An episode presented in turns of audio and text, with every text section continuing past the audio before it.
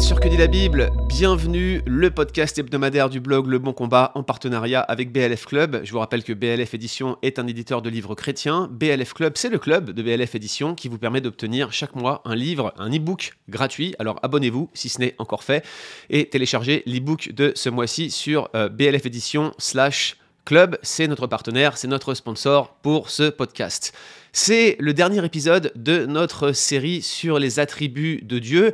On a étudié ensemble comment Dieu est simple. Alors évidemment, euh, si je vous balance de but en blanc la simplicité divine, il faut euh, bien sûr la qualifier. C'est pourquoi je vous renvoie vers ce euh, podcast. Ils sont tous listés dans les liens qui sont dans la description de ce podcast et sur leboncombat.fr, le site qui est l'hébergeur du podcast Que dit la Bible. Et on va terminer en beauté avec ce que l'on appelle parfois l'acéité divine et certainement la céité divine ou azéité divine, je ne sais pas comment euh, mes collègues auraient tendance à le prononcer. Euh, pour moi, je, prononce le S euh, complètement. Je suppose que c'est ainsi, puisque ça tirait du latin, qu'il faut le, prononcer. cet attribut divin se focalise non pas sur, sur la manière dont Dieu existe en lui-même, mais plutôt sur la manière dont il interagit avec les choses créées, les créatures que nous sommes.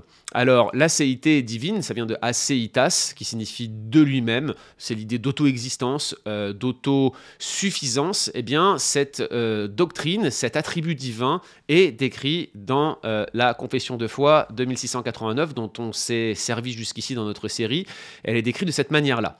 Possédant toute vie, gloire, bonté et bonheur en lui-même et de lui-même, seul Dieu se suffit à lui-même. Voilà la céité. Seul Dieu se suffit à lui-même et par lui-même, sans avoir besoin d'aucune créature qu'il a faite. Il ne dérive aucune gloire d'elle, mais seulement manifeste sa gloire en, par, à et sur elle. Bref, la gloire de Dieu procède de Dieu lui-même et ne dérive pas de sa créature. Il est autosuffisant, il est auto-existant, il n'a pas besoin de sa création pour augmenter ou pour être rabaissé en quoi que ce soit. C'est normal, il est l'être parfait, il n'est pas affecté par la moindre variation et par conséquent, aucune création, aucune créature ne pourrait avoir directement un impact sur qui il est et sur ce qu'il fait. C'est ici la notion qu'on pourrait qualifier d'indépendance divine. Alors quand on parle d'indépendance divine, bien sûr, il y a plusieurs textes de référence. Je commencerai par euh, Job chapitre 22, versets 2 et 3. Je vous lis ce verset hein, dans euh, la NEG 79. Un homme peut-il être utile à Dieu? Non, le sage n'est utile qu'à lui-même. Si tu es juste, est-ce à l'avantage du Tout-Puissant?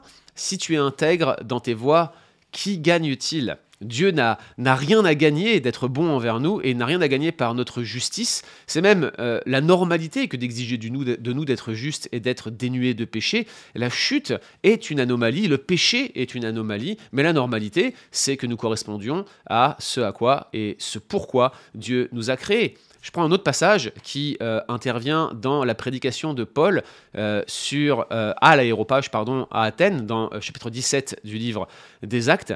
Voilà, regardez ce que dit Paul aux Athéniens qui semblaient être un petit peu les précurseurs des penseurs modernes, voire des athées modernes. Le Dieu qui a fait le monde et tout ce qui s'y trouve, dit Paul, étant le Seigneur du ciel et de la terre, n'habite point dans des temples faits de mains d'hommes il n'est point servi par des mains humaines, comme s'il avait besoin de quoi que ce soit, lui qui donne à tous la vie, la respiration et toutes choses. L'idée ici, chers amis, c'est que Dieu n'a pas besoin de l'homme, l'homme n'a rien et ne peut rien apporter à Dieu, en tout cas rien que Dieu ne possède pas. Tout ce que nous donnons à Dieu, finalement, c'est Dieu qui nous le donne. Tu nous donnes la paix, dit-il en Ésaïe 26, car tout ce que nous t'offrons, c'est toi qui nous le donnes par ta bénédiction.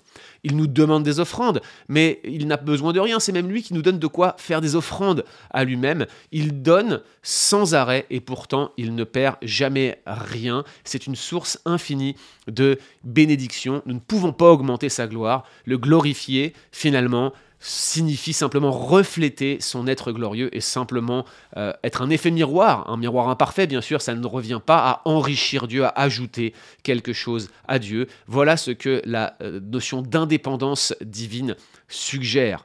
Et donc la conséquence de cette indépendance divine, c'est que Dieu existe par lui-même et il existe également pour lui-même. Il est un, nous l'avons vu, dans son essence, il est trois dans ses hypostases, ses personnes, les, manières d'être en quelque sorte. Il n'a pas besoin de créer pour être en relation ou pour aimer. Il se suffit à lui-même, il existe pour sa propre gloire. Étant trois en un, Dieu s'aime parfaitement au travers de ce qu'on appelle parfois la circumcision, ou parfois vous entendrez parler de péricorèse, l'interpénétration divine.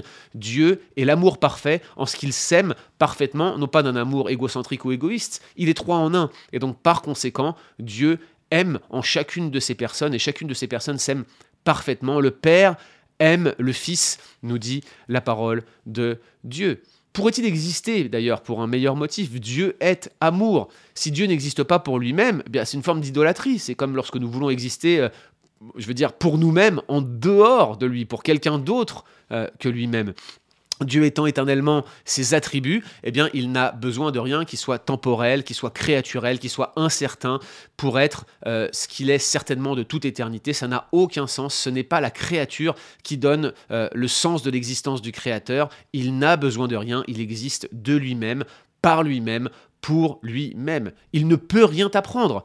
La céité s'applique également à sa connaissance. La connaissance que Dieu a du temps, des événements, et même de, nous en tant que créatures, ne dépend ni du temps, ni des événements, ni de nous, ces créatures. Dieu connaît l'avenir sans l'apprendre.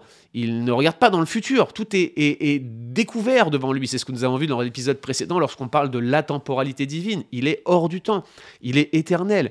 Il sait tout parce qu'il a une connaissance qui est éternelle, hors du temps, et non temporelle. Je vous renvoie vers ce verset qu'on avait mentionné la semaine dernière, d'acte 15, verset 18. Et bien sûr, Dieu n'a aucun besoin.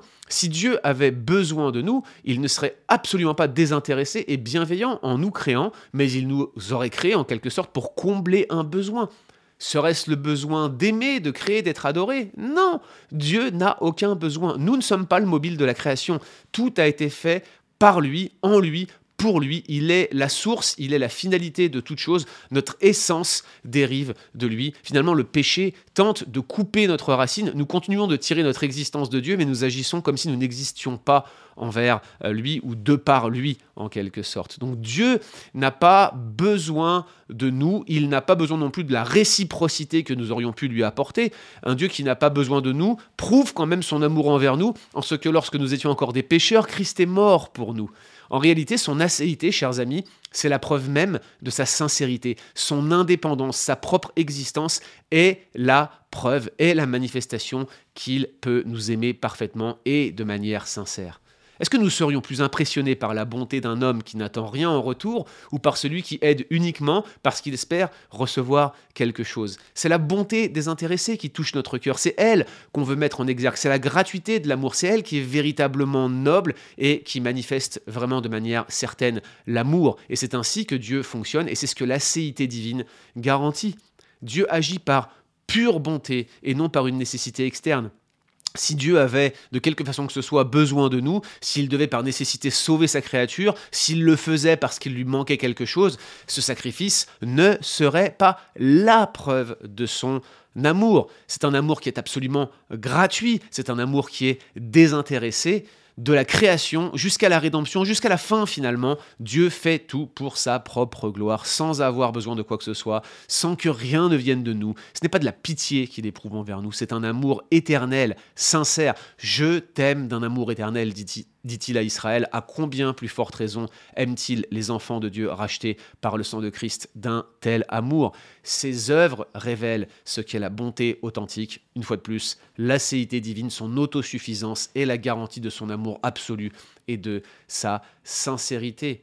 Nous avons raison d'avoir entièrement confiance en lui. Nous avons tort chaque fois que nous ne le faisons pas. Dieu est bon, il est bon à l'infini et la garantie qu'il est bon de cette manière-là, c'est le fait qu'il soit suffisant en lui-même, de lui-même, par lui-même. C'est la céité divine. Ainsi donc, chers amis, Dieu seul se suffit à lui-même. Il n'a aucunement besoin de la créature et sans rien lui devoir, il fait pourtant tout pour N'est-ce pas là un magnifique attribut pour terminer notre série?